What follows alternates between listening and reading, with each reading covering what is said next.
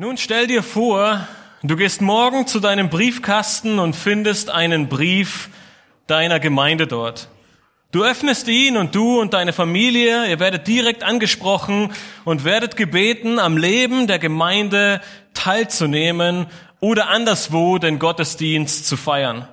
Die Gemeinde, sie möchte keine Trittbrettfahrer mehr. Sie hat genug von nicht dienenden Gemeindemitgliedern und Teilnehmern und fordert all jene auf, ihre Mitgliedschaft zu beenden. Die Gemeinde argumentiert damit, dass es nicht ihre Aufgabe ist, selbstgefälligen Christen auf unbestimmte Zeit kostenlose Dienste anzubieten. All jene Mitglieder beeinträchtigen die Fähigkeit der Gemeinde, die Verlorenen zu erreichen und die aktiven und hingegebenen Mitglieder weiter zuzurüsten. Von den regelmäßigen Gottesdienstteilnehmern wurden nur die Hälfte war nur die Hälfte in den letzten drei Jahren wirklich aktiv am Gemeindeleben tätig und nur ein Drittel und ein Drittel hat nie etwas für die Gemeinde gespendet. Damit müsse jetzt endgültig Schluss sein. Du bist schockiert. Doch du stellst fest, dass nach einigen Wochen und Monaten sich die Situation völlig verändert. Es war ein richtiger Schritt, einige Menschen auszuladen und es hat eine positive Reaktion in der Gemeinde hervorgerufen. Einige Geschwister haben tatsächlich wutentbrannt die Gemeinde verlassen. Andere haben jedoch ihr Fehlverhalten erkannt und dienen und spenden nun mit großer Hingabe für die Gemeinde. Nun keine Sorge, du wirst morgen keinen Brief von Matthias und Theo in deinem Briefkasten finden. Diese Geschichte ist nur erfunden. Ihr würdet auch keinen so einen Brief erhalten, denn es ist eine große Freude, Sonntag für Sonntag zu sehen, wie gut und gerne wir mit und füreinander dienen. Aber ich möchte gerne diesen kurzen Schockmoment nutzen, um euch heute Morgen eine Frage zu stellen, die auch das Thema der heutigen Predigt sein soll. Und sie lautet, welchen Stellenwert hat die Gemeinde in deinem Leben? Welchen Stellenwert hat die Gemeinde Gottes in deinem Leben? Liebst du sie? Liebst du jeden einzelnen deiner Geschwister und versuchst du ihnen zu dienen? Versuchst du so viel Zeit, wie es dir in deinen Umständen und deiner Lebenssituation möglich ist, mit ihnen zu verbringen? Oder war die Gemeinde bisher eher so etwas wie eine Tradition, die halt zum Leben als Christ dazugehört? Gottes Wort allen voran. Das Neue Testament, das hat uns sehr, sehr viel über die Gemeinde zu sagen. Über das Wesen der Gemeinde, über die Aufgabe der Gemeinde, über die Wichtigkeit der Gemeinde. Aber auch um deine Einstellung und deine Hingabe zur Gemeinde. Ich möchte heute Morgen gern einige Bibelstellen mit euch gemeinsam betrachten und euch am Ende der Predigt nochmal die Frage stellen, welchen Stellenwert hat die Gemeinde Gottes in deinem Leben? Wenn wir Gottes Wort betrachten, stellen wir schnell fest, dass die Gemeinde eine zentrale Rolle in Gottes Plan einnimmt. Und deshalb ist es für uns auch sehr, sehr wichtig zu erkennen, warum und weshalb Gott die Gemeinde ins Leben gerufen hat und welche Auswirkungen dieser Plan Gottes für mein eigenes, ja für dein Leben hat. Nun das Thema Gemeinde. Es ist ein sehr umfangreiches Thema und es ist nicht in einer Predigt allumfassend zu behandeln. Diese Predigt soll deshalb vielmehr dazu dienen, dass wir anhand von einigen Eigenschaften und Wahrheiten über die Gemeinde eine biblische Sicht über die Gemeinde gewinnen dass Gottes Wahrheiten dich persönlich und uns alle dazu führen wird, wenn und wo nötig, richtig über die Gemeinde zu denken und ihr den Stellenwert in unser aller Leben zu geben, den Gott für sie vorgesehen hat. Am Ende wollen wir anhand von diesen Eigenschaften und Wahrheiten der Gemeinde einen richtigen Stellenwert geben, damit sie in unserem Leben die Bedeutung gewinnt und damit wir die Sicht der Gemeinde haben, damit wir Gott die Ehre geben und damit diese, damit diese, diese Sicht und diese Einstellung auch unser Leben als Gläubige beeinflussen wird. Lass uns mit den ersten beiden Eigenschaften beginnen und uns ein wenig mit dem Wesen der Gemeinde beschäftigen. Wir wollen uns die Frage stellen, was ist die Gemeinde eigentlich? Nun, die Antwort, die wir in Gottes Wort finden, ist sehr vielfältig, aber zwei Eigenschaften, sie stechen heraus. Die Gemeinde, sie ist der Leib Christi und der Eckpfeiler der Wahrheit. Der Leib Christi und der Eckpfeiler der Wahrheit. Diese Eigenschaften werden besonders anhand von drei Stellen im Neuen Testament deutlich. Den ersten wichtigen Hinweis, was die Gemeinde ist, liefert uns der Apostel Paulus in Epheser 3, Vers 8 bis 12. Dort schreibt Paulus, mir, dem Allergeringsten unter allen Heiligen, ist diese Gnade gegeben worden, unter den Heiden den unausforschlichen Reichtum des Christus zu verkündigen und alle darüber zu erleuchten, welches die Gemeinschaft ist, die als Geheimnis von den Ewigkeiten her in Gott verborgen war, der alles erschaffen hat durch Jesus Christus, damit den Fürstentümern und Gewalten in den himmlischen Regionen durch die Gemeinde die mannigfaltige Weisheit Gottes bekannt gemacht werde, nach dem Vorsatz der Ewigkeiten, den er gefasst hat, in Christus Jesus, unserem Herrn, indem wir die Freimütigkeit und den Zugang haben in Zuversicht durch den Glauben an ihn. Paulus, er beginnt in diesen Versen in Epheser 3 über den unausforschlichen Reichtum zu sprechen. Ihm wurde es gegeben, diese Weisheit und diesen Reichtum nun unter den Heiden zu verkündigen. Nun doch, was, was ist dieser Reichtum? Was sollte Paulus verkündigen? Nun, wie wir sehen in diesem Abschnitt, es ist die Gemeinschaft, es ist der Leib Christi, es ist die Gemeinde. Paulus bezeichnet sie als ein Geheimnis. Warum? Nun ganz einfach, weil wir im Alten Testament nichts davon lesen. Für die Juden, für jeden der Schriftgelehrten, selbst für die Propheten des Alten Testaments war die Gemeinde nicht ersichtlich. Gott, er hat Paulus nun dieses Geheimnis geoffenbart und ihn eingesetzt, um dies unter den Heiden zu verkünden. Somit ist für uns Menschen oder war für uns Menschen damals die Gemeinde etwas völlig Neues. Für Gott war es das allerdings nicht. Es war schon immer sein Plan. Vor Grundlegung der Welt hat er seinen Ratschluss bereits gefasst, wie wir vor einigen Wochen in Jesaja 46 gehört haben.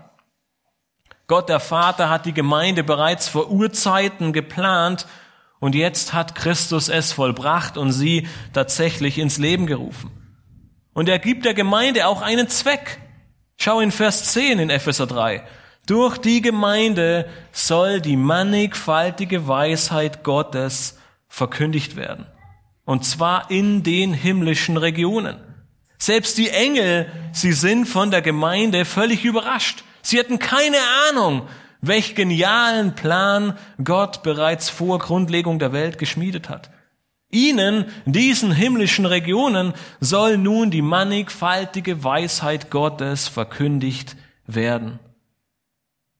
Ich stelle mir immer wieder die Frage, ob uns wirklich bewusst ist, wenn wir Sonntagmorgen hierher kommen, dass das eines unserer großen Aufgaben ist, dass wir mit dem Lobgesang, mit der Anbetung, mit den Gebeten, mit all den Anliegen, mit der Freude, mit der Predigt, mit der Gemeinschaft, mit dem Dienst aneinander, mit all dem, was wir tun, Sonntag für Sonntag diese mannigfaltige Weisheit Gottes den Engeln und allen himmlischen Regionen verkündigen. Ist dir diese wichtige Aufgabe bewusst, wenn du Sonntag für Sonntag hier in die Gemeinde kommst? Die Gemeinde, sie ist ein Geheimnis, welches Gott nun offenbar gemacht hat. Wir haben gelesen, dass es die Gemeinschaft der Gläubigen ist. In Kapitel 5 geht Paulus dann im Epheserbrief noch einen Schritt weiter und wir lesen in Vers 30, denn wir sind Glieder seines Leibes, von einem Fleisch und von einem Gebein. Paulus, er bezeichnet die Gemeinde an dieser Stelle als den Leib Christi. Und jeder Gläubige, jeder, der durch das Blut Jesu Christi errettet ist, er ist nun Teil dieses Leibes. Die Gemeinde, sie ist also nicht irgendetwas. Es ist nicht ein Verein oder eine Versammlung oder ein netter Treff. Nein, sie ist der Leib Christi. Nun, und wie wir sicher alle wissen, einer der wichtigsten Teile eines Leibes ist der Kopf, nicht wahr? Wir könnten einige unserer Glieder verlieren und wir könnten weiterleben, aber der Kopf ist ziemlich unersetzlich. Er ist die Schaltzentrale. Er ist der Teil des Körpers, der alles steuert und überwacht. Nun, und deswegen stellt sich die große Frage, wer ist nun der Kopf, das Haupt dieses Leibes? Sind es die Pastoren, die Ältesten, die Leitung der Gemeinde? Nein, wir alle wissen es. Es ist Jesus Christus selbst. Paulus erschreibt in seinen einleitenden Worten an die Gemeinde in Kolossä, in Kolosse 1, Vers 18, und er ist das Haupt des Leibes, der Gemeinde. Er, der der Anfang ist, der Erstgeborene aus den Toten, damit er in allem der Erste sei. Das heißt, wenn Paulus sagt, dass wir Teil des Leibes sind und Jesus Christus das Haupt ist, dann ist er unser Oberhirte. Dann ist er der, dem die Gemeinde gehört. Dann ist er der, der die Gemeinde leitet. Jesus Christus selbst hat den Plan Gottes vollbracht, indem er für seine Gemeinde starb. Er ist nun das Haupt der Gemeinde. Und durch seinen Tod und durch seine Auferstehung können wir Teil der Gemeinde sein beziehungsweise werden. Durch ihn haben wir die Vergebung der Sünden. Durch ihn haben wir Zutritt zu Gott. Durch ihn sind wir nun Teil seines eigenen Leibes. Jesus Christus, er ist das Fundament er spiegelt das wider, was die Gemeinde ist und was sie tun soll. Seine Ehre soll das Ziel allen unseren Handels sein. All unsere Motivationen der Gemeinde. Das betrifft jeden Einzelnen von uns, aber auch die Gemeinde als Ganzes. Aber die Frage ist, was will uns Gott mit diesem Bild des Leibes sagen? Nun, eine ganz wichtige Wahrheit, die uns diese Illustration des Leibes zeigt, ist, dass die Gemeinde keine Organisation ist, dass die Gemeinde nicht aus Programmen oder Systemen oder Methoden besteht, dass die Gemeinde nicht primär dazu da ist, um Geld zu sammeln oder Menschen für sich zu gewinnen. Die Gemeinde, sie ist auch kein Gebäude. Sie ist nicht da, um Anerkennung zu finden oder sich selbst zu verherrlichen. Sie strebt auch nicht nach irgendwelchen humanistischen Zielen, um einen Ausweg für das persönliche und soziale Leiden der Menschen zu finden. Sie ist auch kein Verein mit Vorstand und Mitgliedern, in dem nach demokratischer Ordnung Entscheidungen getroffen werden. Auch wenn in unserem Rechtsstaat vielleicht ein Verein notwendig ist, aber das ist nicht ihre primäre Aufgabe. Das Bild des Leibes Christi verdeutlicht, dass die Gemeinde ein lebendiger Organismus ist. Ein Körper mit einer Persönlichkeit, der lebendig ist, der atmet, der Gefühle hat, der aktiv ist, ja, der auch leidet. Und genau das soll die Gemeinde auszeichnen. Es geht um die Gläubigen, nicht um das Gebäude. Es geht um dein und mein Leben für Christus und nicht um irgendwelche Programme oder Systeme. Die Gemeinde ist aber nicht nur ein aktiver Leib mit Gliedern, sondern in 1 Timotheus 3, Vers 14 bis 16 wird uns noch ein zweiter wichtiger Wesenszug der Gemeinde aufgezeigt. Dort schreibt Paulus an seinen geliebten Bruder Timotheus, dies schreibe ich dir in der Hoffnung, recht bald zu dir zu kommen, damit du aber, falls sich mein Kommen verzögern sollte, weißt, wie man wandeln soll im Haus Gottes, welches die Gemeinde des lebendigen Gottes ist, der Pfeiler und die Grundfeste der Wahrheit. Das heißt, die Gemeinde ist auf der einen Seite der Leib Christi, etwas Lebendiges, kein Gebäude und kein System. Und auf der anderen Seite sehen wir, dass es oder dass sie der Pfeiler und die Grundfeste der Wahrheit ist. Das heißt, wenn irgendein Mensch auf diesem Planeten nach der Wahrheit sucht, er soll und muss sie in der Gemeinde finden. Der Auftrag der Gemeinde ist es, Gottes Wort und somit die Wahrheit zu verkündigen und hochzuhalten. Das ist sowohl ein Auftrag, den wir als Gemeinde haben, als auch eine ernste Warnung, die uns Gottes Wort gibt. Wenn wir weniger als die Wahrheit verkündigen, wenn wir für weniger als für die Wahrheit Gottes, für sein Wort einstehen, dann versagen wir als Gemeinde auf ganzer Linie. Vielmehr soll uns genau das als Gemeinde auszeichnen. Die Wahrheit soll in uns gefunden werden. Erinnert euch noch an die letzten Worte oder den Aufruf von Johannes in seinem zweiten Brief, den wir letzte Woche angefangen haben. Johannes hat einige Male deutlich gemacht, wir sollen in der Wahrheit wandeln. Die Gläubigen damals haben sich ausgezeichnet darin, dass er sie in der Wahrheit gefunden hat.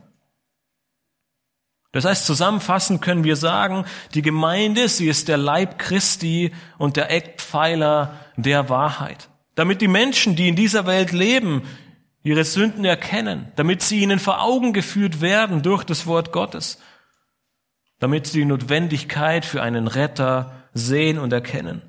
Die Gemeinde, sie lebt als ein Leib zur Herrlichkeit Christi und sie existiert, um diese göttliche Weisheit und diese Wahrheit zu verkündigen und dafür einzustehen.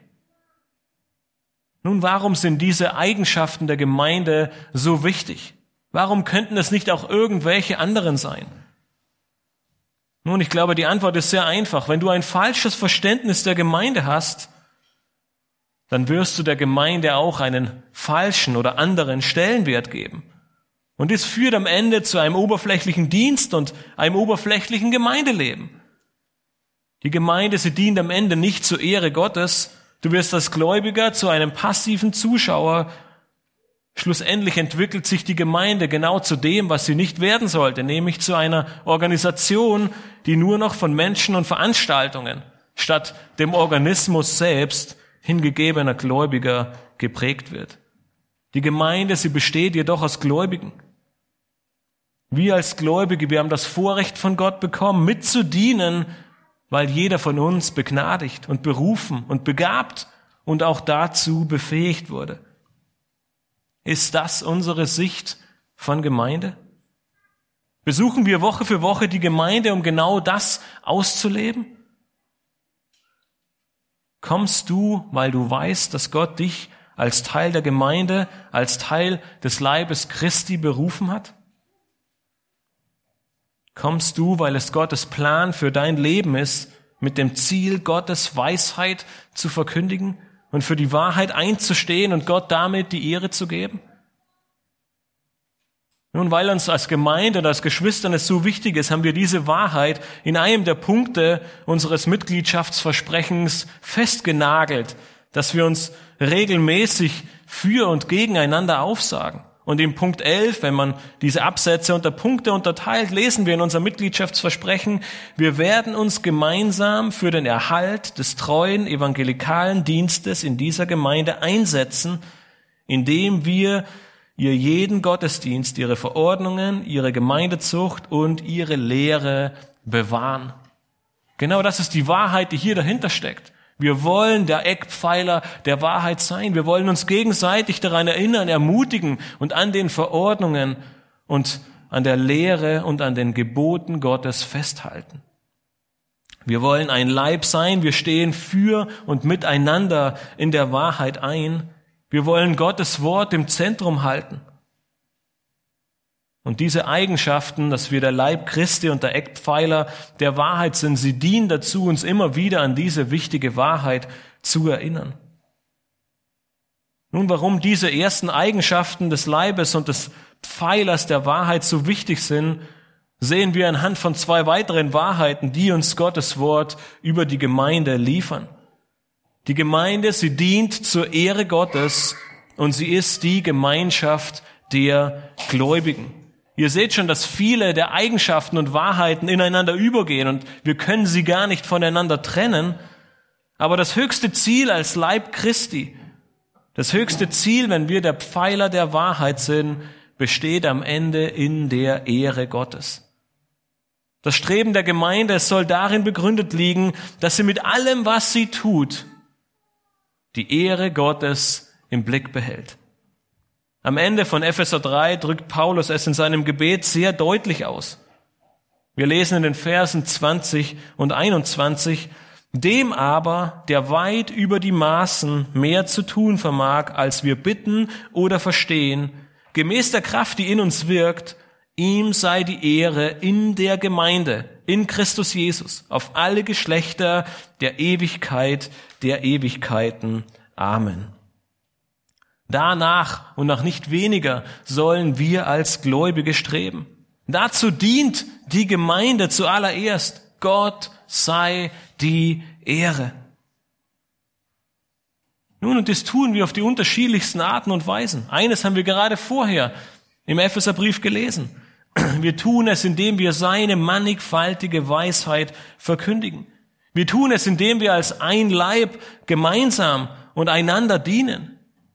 Wir tun es, indem wir für die Wahrheit in dieser Welt einstehen.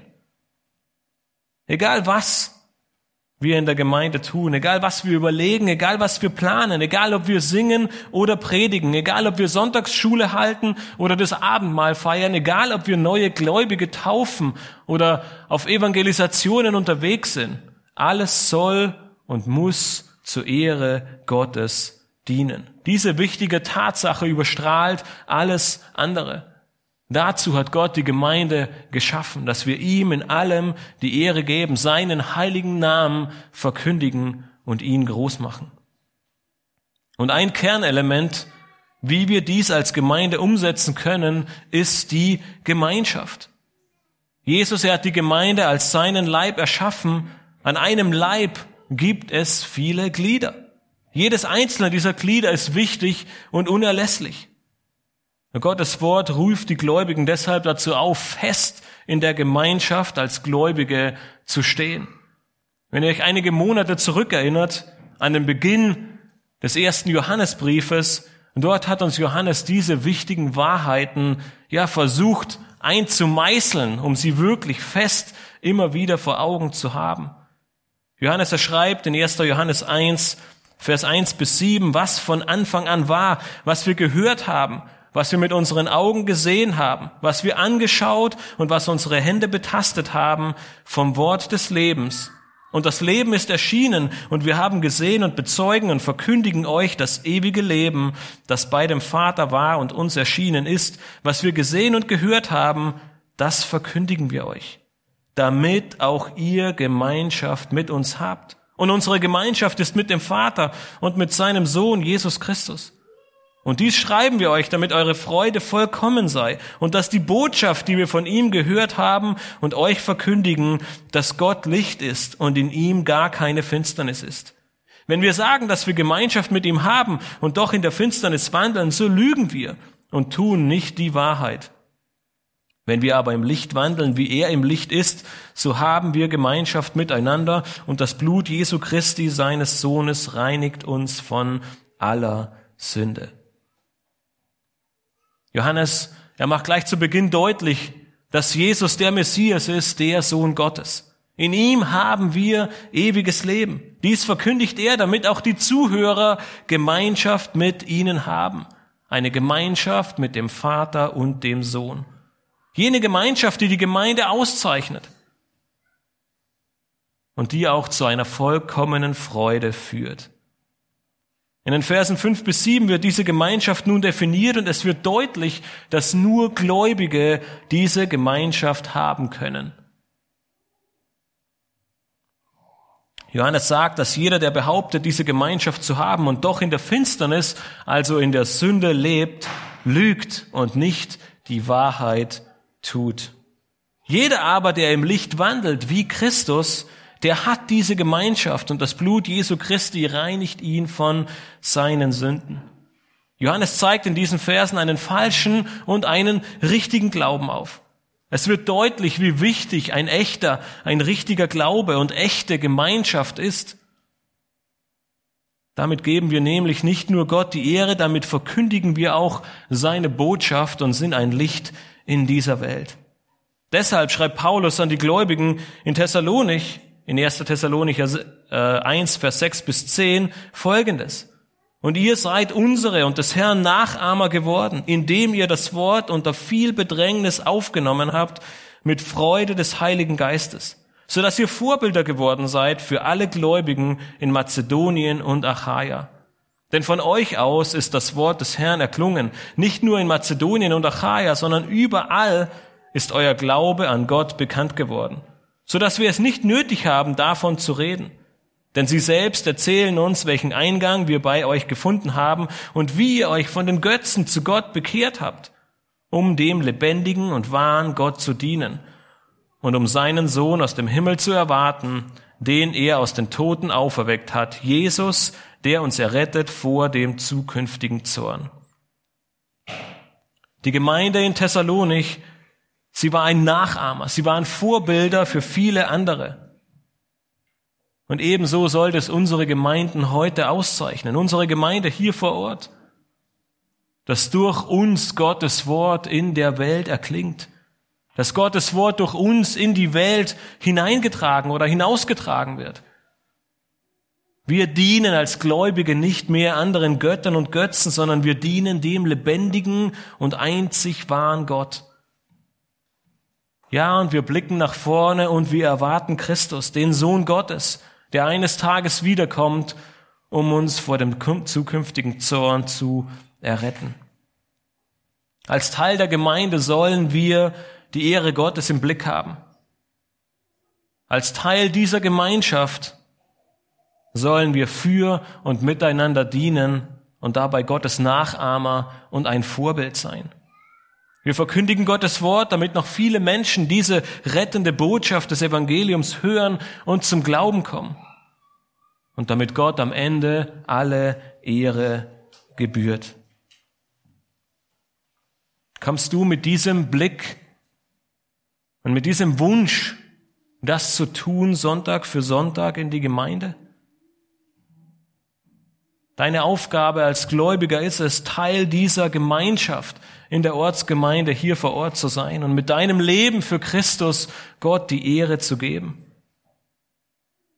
Mit diesem Vorbild als Einzelner, aber auch als ganze Gemeinde, wie wir sind, ein Zeugnis zu sein für Gott und ihn zu verkündigen.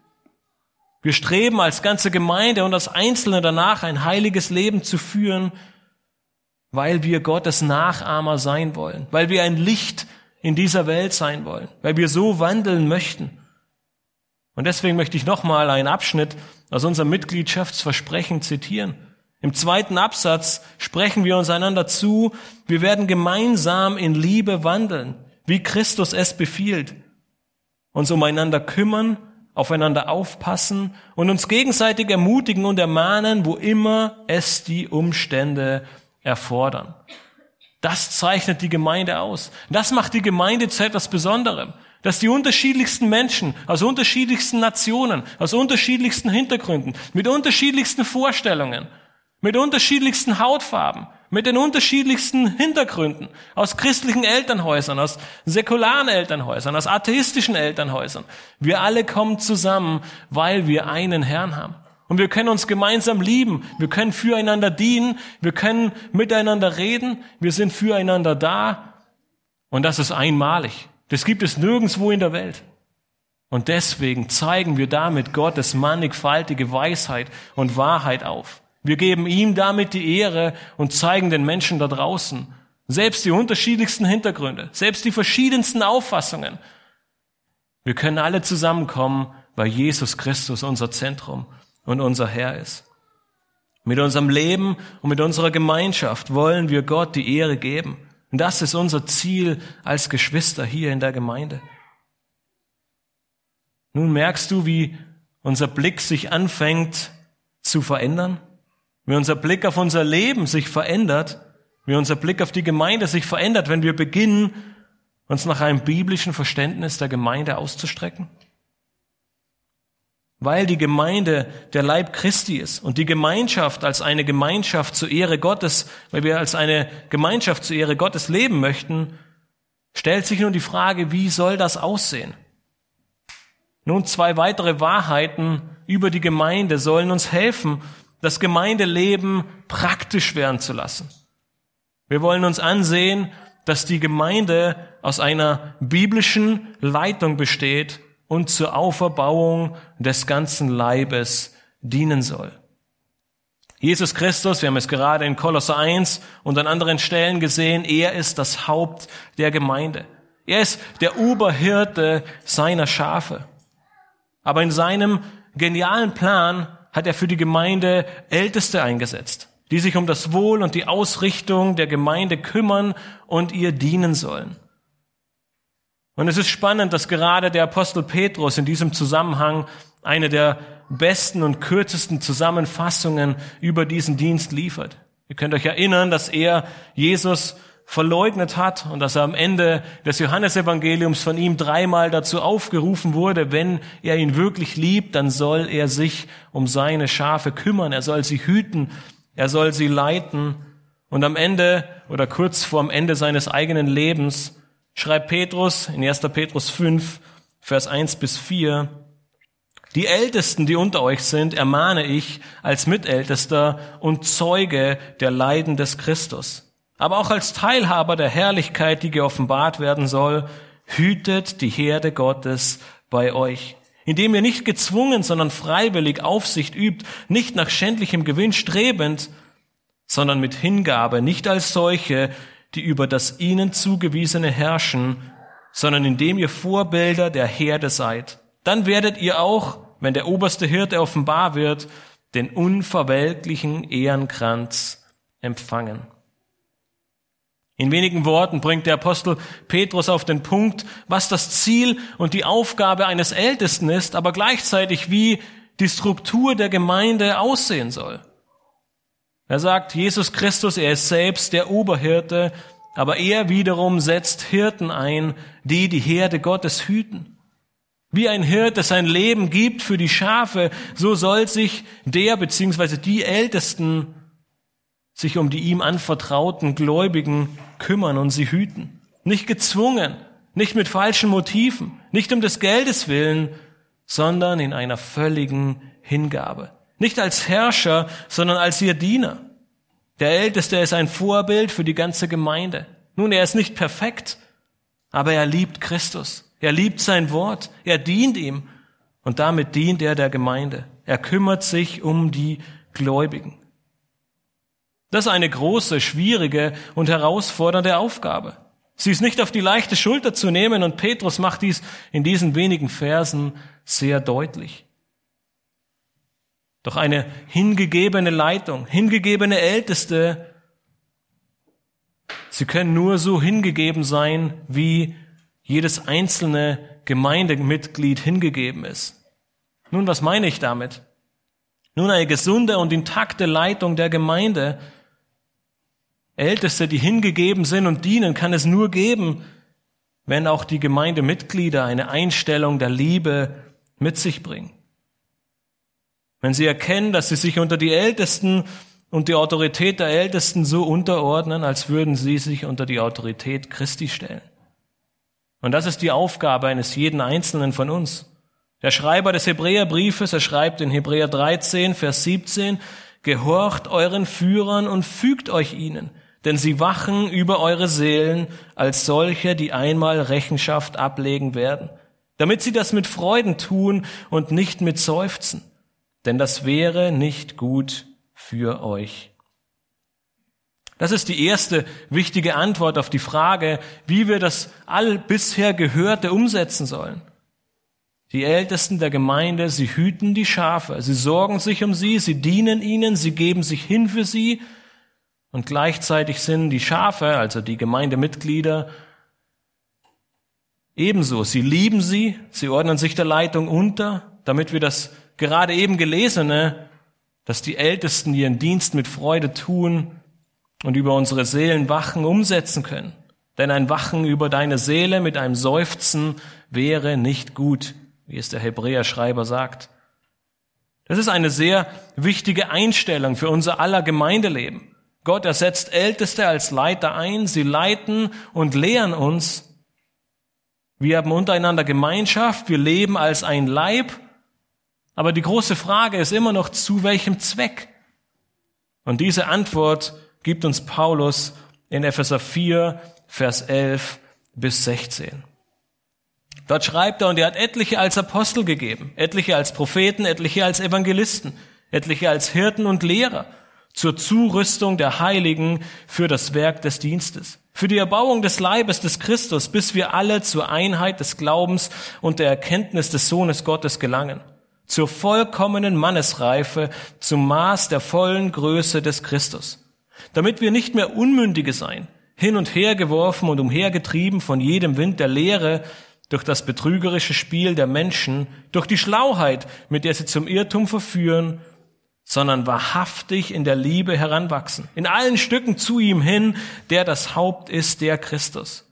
Von ihm aus vollbringt der ganze Leib, zusammengefügt und verbunden durch alle Gelenke, die einander Handreichung tun, nach dem Maß der Leistungsfähigkeit jedes einzelnen Gliedes, das Wachstum des Leibes zur Auferbauung seiner selbst in Liebe. Paulus erdeckt in diesen Versen eine falsche Sichtweise auf, die in der Gemeindelandschaft heute nicht selten vertreten ist. Die Gemeinde, sie ist häufig zu einem Schauplatz geworden, wo ein Pastor etwas bietet und für die Durchführung von allen Programmen und des Gottesdienstes verantwortlich ist und alle anderen sind Zuschauer und Konsumenten. Dieses Schema, diese Art der Gemeinde, sie bedeutet aber nicht nur eine Missachtung von Gottes Plan, wie wir hier sehen, sondern sie wird unweigerlich zu einem Ende im Wachstum der Gemeinde führen. Warum? Laut Epheser 4 hat jeder einzelne von uns einen wichtigen Platz im Dienst am Leib Christi. Wenn der Dienst der Gemeinde auf einige wenige limitiert wird, dann hindert es den Plan Gottes, für das geistliche Wachstum von Menschen und bringt die Entwicklung der Gemeinde zum Stillstand. In diesen Versen macht Paulus deutlich, dass jedes einzelne Gemeindemitglied eine große und wichtige Verantwortung trägt. Jeder einzelne von uns, jeder einzelne von euch ist für das Wachstum der ganzen Gemeinde verantwortlich. Jeder einzelne dient mit seinen Gaben, um diesen wichtigen Teil für die Gemeinde als Ganzes zu vollbringen. Schau noch mal in Vers 16, dort sagt Paulus, um das Wachstum des Leibes zur Auferbauung seiner selbst in Liebe zu vollbringen. Das ist die Aufgabe von jedem Einzelnen von uns. Das ist Gottes Plan für dich ganz persönlich. Du bist als Teil der Gemeinde, als ein Glied des Leibes Christi dazu da, um dem anderen zu helfen im Glauben und in der Erkenntnis zu wachsen. Nun, was würde nun passieren, wenn wirklich jeder Einzelne das in vollem Umfang tun würde? Ganz genau. Niemand würde zu kurz kommen. Jedem würde gedient werden. Die ganze Gemeinde wächst. Jeder Einzelne, er wächst in der Erkenntnis. Er wächst im Glauben. Ist Gottes Plan für seine Gemeinde nicht genial? Wenn wir uns an diesen Plan halten, der eigentlich gar nicht so schwer ist, dann profitiert jeder zu 100 Prozent von diesen Wahrheiten. Und ich glaube, es ist, aller, es ist unser aller Wunsch, diesem Ziel nachzugehen. Und mir ist in der Vorbereitung aufgefallen, dass es noch viel mehr Gebet meiner, von mir selbst verlangt, diesem Wunsch wirklich jeden Tag aufs Neue nachzukommen. Nicht nur eine Gemeinde zu sein, die gesund ist, die gute Lehre bekommt, sondern in der wir wirklich als jedes einzelne Mitglied unseren Beitrag zur Gesundheit, zur Erbauung des ganzen Leibes bringen. Und der Leib ist hier wieder, der menschliche Körper dient hier wieder als eine Illustration. Er hat eine Vielzahl von Gliedmassen. Wir alle sehen es jeden Tag aufs Neue, wenn wir uns ansehen, die zusammenhängen und miteinander wirken. Und äh, ich hoffe, die wenigsten von euch mussten es feststellen, aber wenn wir feststellen, dass einer dieser Gliedmaßen nicht mehr richtig funktioniert, dann ist der ganze Leib davon betroffen.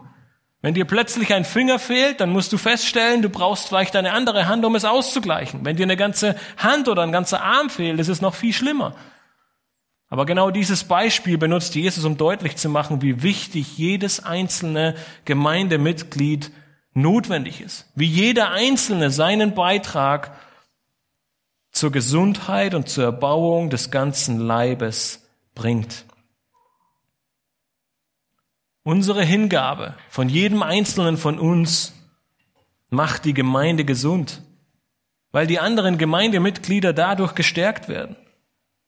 Und wenn wir dem nicht nachkommen, dann wird die Gemeinde verletzt und geschwächt. Nun, diese Auferbauung, sie kann in so vielerlei Hinsicht geschehen. Wir können Kranke besuchen.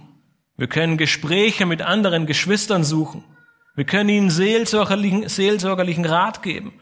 Wir können für sie beten. Wir können gemeinsam die Bibel studieren. Wir können Menschen, die einsam sind, ermutigen und sie mit Liebe und dem Wort Gottes begegnen. Wir können Nachbarn und Freunde mit dem Evangelium erreichen. Wir können so viele Dinge tun, indem wir die Gemeinde als Ganzes erbauen. Das Wichtigste ist, dass wir uns immer wieder vor Augen führen müssen, die Stärke der Gemeinde, sie liegt nicht in dem theologischen, in dem theologischen Wissen der Ältesten, sie liegt nicht in super Predigten, sie liegt auch nicht in leckerem Essen nach der Predigt, sondern die Stärke der Gemeinde, sie besteht darin, dass das Ziel jedes einzelnen Gemeindemitgliedes ist, dass der Heilige Geist ihn selbst, aber vor allem auch seinen Nächsten so verändert, dass er dem Ebenbild Jesu Christi ähnlicher wird. Das und nur das wird die Gemeinde erbauen, wird die Gemeinde stärken und damit bringen wir Gott die allergrößte Ehre. Nachdem wir gesehen haben, dass die Gemeinde der Leib Christi dass die Gemeinde mit Jesus als dem Haupt fungiert, dass die Gemeinde zur Ehre Gottes lebt, dass sie die Wahrheit verkündigt und die Gemeinschaft der Gläubigen ist, dass wir unter einer biblischen Leitung alles daran setzen, einander zu erbauen, wollen wir uns am Ende noch kurz eine letzte wichtige Wahrheit ansehen, die uns bei der Umsetzung all dessen hilft. Eines der zentralen wichtigen Dinge ist, für jeden von uns Einzelnen ganz persönlich, dass die Gemeinde der Ort ist, an dem ich anderen diene. Gottes Planer besteht darin, dass wir einander dienen. Das haben wir schon mehrmals gehört heute Morgen. Gemeinschaft miteinander haben, uns helfen und im Kontext der Gemeinde füreinander da sind. Die Gemeinde, sie ist eine Familie, wie es Apostelgeschichte 4 sagt, ein Herz und eine Seele. Es ist die Gemeinschaft der Gläubigen. Und wir haben gerade vorhin in 1. Petrus 5 einige Verse in Bezug auf die Ältesten der Gemeinde betrachtet. Ein Kapitel weiter vorne, in 1. Petrus 4, spricht Petrus zu jedem Einzelnen in der Gemeinde. Und wir lesen dort in den Versen 10 und 11, dient einander jeder mit der Gnadengabe, die er empfangen hat. Als gute Haushalter der mannigfaltigen Gnade Gottes. Wenn jemand redet, so rede er es als Aussprüche Gottes. Wenn jemand dient, so tue er es aus der Kraft, die Gott darreicht, damit in allem Gott verherrlicht wird durch Jesus Christus. Ihm sei die Herrlichkeit und die Macht von Ewigkeit zu Ewigkeit. Amen. Unsere Aufgabe, unser Ziel in der Gemeinde soll es sein, zu dienen. Und zwar einander. Gott gibt jedem durch und mit seiner Wiedergeburt Gaben. Diese kommen von Gott und sie dienen dazu, den Gläubigen zuzurüsten, und zwar nicht für sich selbst, sondern dem Nächsten. Deswegen ruft Petrus uns hier auf, dient einander. Paulus nennt hier, äh, Petrus nennt hier einige Gaben und wir finden noch viele weitere in anderen Stellen wie 1. Korinther 12 bis 14 oder Römer 12 und Epheser 4. Es sind unter anderem Gaben wie Lehre, Ermahnung, Evangelisation, Geben, Gastfreundschaft, Barmherzigkeit und viele weitere. Jeder Gläubige, er bekommt von Gott Gaben, mit denen er seinem Nächsten dienen darf. Der Schreiber des Hebräerbriefes, er fügt dem noch eine ernste Aufforderung hinzu. In Hebräer 10, 23 bis 25 lesen wir, lasst uns festhalten am Bekenntnis der Hoffnung, ohne zu wanken. Denn er ist treu, der die Verheißung gegeben hat, und lasst uns aufeinander Acht geben, damit wir uns gegenseitig anspornen zur Liebe und zu guten Werken, indem wir unsere eigene Versammlung nicht verlassen, wie es einige zu tun pflegen, sondern einander ermahnen und das umso mehr, als ihr den Tag herannahen seht. Nun, diese Verse, sie machen deutlich, dass wir als Gläubige eine Verpflichtung haben. Die Gemeinde ist kein loser Verbund von Gläubigen, sondern wir sollen aufeinander Acht geben und uns gegenseitig anspornen. Nun, wie sollte das geschehen, wenn wir nicht einmal wissen, wer zu unserer Gemeinde gehört und wer nicht, oder wenn wir überhaupt gar nicht hingehen? Wir sollen nicht heute in diese und morgen in eine andere Gemeinde gehen. Wir sollen auch nicht Teil unserer Wohnzimmer-Couch-Gemeinde sein, wo wir uns hin und wieder eine Predigt anhören oder einen Livestream schauen. Nun, das kann hin und wieder passieren, keine Frage, aber das soll nicht unsere Gemeinde sein. Gottes Wort, das fordert uns auf, Mitglied einer Ortsgemeinde zu sein, um uns dort einzubringen, um zu dienen, um aufeinander Acht zu geben, um uns zu lieben und uns anzuspornen. Im Neuen Testament stoßen wir immer wieder auf diese wichtige zentrale Wahrheit. Jeder soll mit der Gabe, die Gott ihm gegeben hat, seinem Nächsten dienen und ihm damit im Wachstumsprozess helfen und ihn unterstützen. Besonders die sogenannten Einanderstellen im Neuen Testament zeigen uns dies besonders auf. Wir finden über 70 Aufforderungen im Neuen Testament, uns einander zu lieben, einander aufzunehmen, einander zu ermahnen, einander zu grüßen, einander zu ertragen, uns einander unterzuordnen, einander ermuntern, einander die Sünden bekennen, füreinander beten, einander die Lasten tragen, einander höher achten als sich selbst, aufeinander Acht haben, sich gegenseitig erbauen, gegenseitig gütig, mitleidig und vergebend zu sein, gegeneinander gastfrei zu sein und untereinander Frieden zu haben. Das ist Gottes wunderbarer Auftrag und sein Plan für uns als Gläubige. Wir sind verbindlicher Teil einer Gemeinde, um dort zu dienen, um unseren Geschwistern zu helfen, im Glauben zu wachsen, sie aufzuerbauen, Gemeinschaft mit ihnen zu haben, das Evangelium zu verkündigen und so ein Zeugnis für die Herrlichkeit Christi in dieser Welt zu sein. Nun, vielleicht denkst du dir jetzt, was soll ich schon dazu beitragen? Mein unscheinbarer Dienst spielt doch gar keine Rolle in der Gemeinde. Die Gemeinde, sie würde ebenso gut ohne meinen Dienst klarkommen. Nun, vor einiger Zeit wurde ein Pastor gebeten, auf der Beerdigung eines Mannes zu sprechen, der an der Entwicklung der Boeing 747, eines der bekanntesten Flugzeuge unserer Geschichte, mitgewirkt hat. Nach dem Gottesdienst sprach der Pastor mit der Witwe und brachte seine Begeisterung zum Ausdruck. Was für eine bemerkenswerte Arbeit ihr verstorbener Mann geleistet hatte. Nun, die Wahrheit ist, sagte die ältere Frau, dass er in einem kleinen Schaltkasten arbeitete, der kleiner war als ein Laib Brot. Das ist alles, woran er für 15 Jahre gearbeitet hat. Aber als die Boeing 747 zum ersten Mal vom Boden abhob, war es einer der glücklichsten Tage seines Lebens. Mehr als ein Jahrzehnt arbeitete dieser Mann an einem winzigen Schaltkasten. Doch ohne seinen Beitrag wäre die Boeing 747 niemals abgehoben. Oft denken wir, dass unser unscheinbarer, kleiner Dienst, unsere kleine Bemühungen, die wir in die Gemeinde investieren, nicht so wichtig wären dass die Gemeinde auch ohne uns ganz gut klarkommt. Aber das ist falsch, um nicht zu sagen, es ist eine Lüge. Dein Dienst in der Gemeinde, er spielt eine unglaublich wichtige Rolle. Es ist Gottes wunderbarer Plan, den er so festgelegt hat. Deshalb ist es nie ein zu geringer Dienst. Deshalb ist es nie ein nicht notwendiger Dienst. Deswegen ist der Dienst nie zu klein. Nein, jeder einzelne Dienst, jede einzelne Aufgabe, jedes einzelne, was wir einander und füreinander tun, ist unglaublich notwendig. Und damit geben wir Gott die Ehre.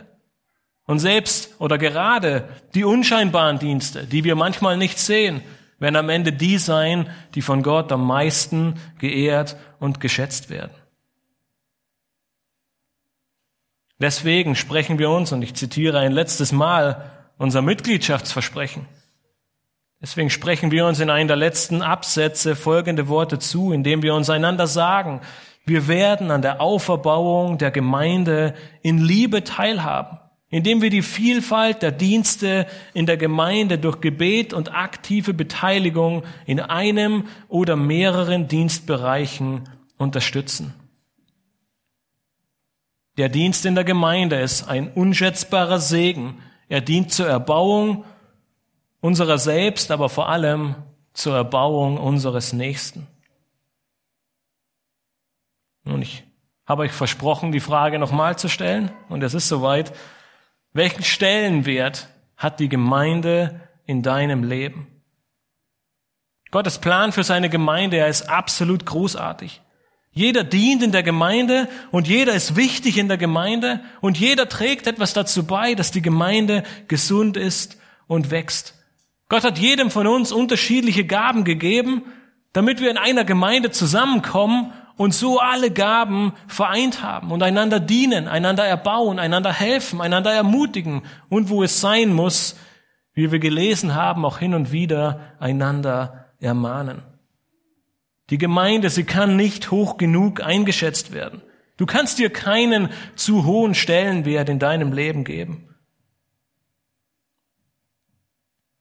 Wenn du bisher eher zurückhaltend oder vielleicht äh, eher den Besucherstatus eingenommen hast, dann ist es immer eine gute Möglichkeit zu dienen, wo auch immer es möglich ist. Es spielt überhaupt keine Rolle.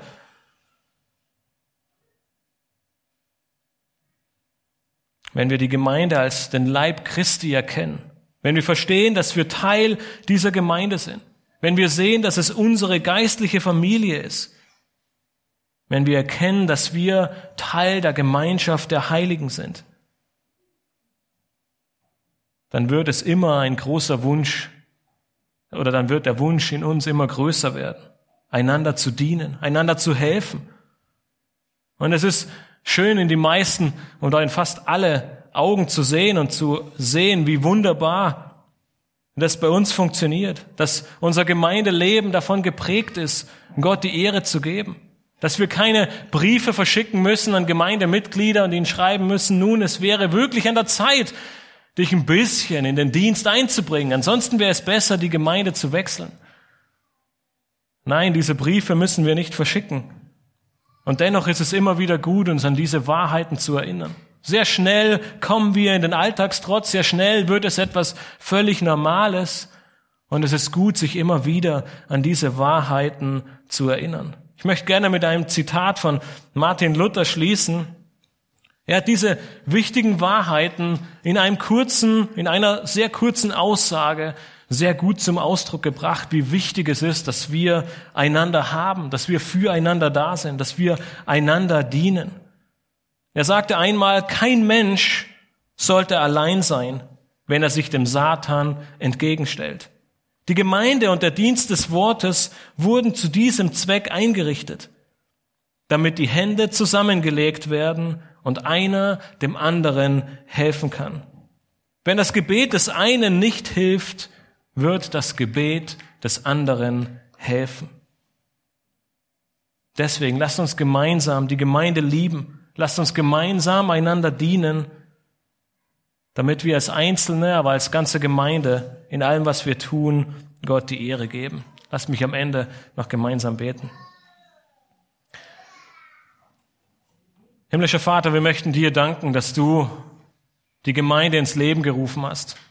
Wir alle planen selbst in unserem Leben Dinge. Wir rufen Vereine ins Leben. Wir versuchen Organisationen zu gründen. Wir versuchen in, auf, auf unseren Arbeitsplätzen, in unserer Familie, in den unterschiedlichsten Bereichen unseres Lebens Dinge zu organisieren und zu planen. Und trotzdem stellen wir fest, niemals hätten wir uns so einen genialen Plan wie die Gemeinde einfallen lassen können. Wir sind nicht nur der Leib Christi, wir sind nicht nur die Gemeinschaft der Heiligen, wir sind nicht nur der Eckpfeiler und die Grundfeste der Wahrheit.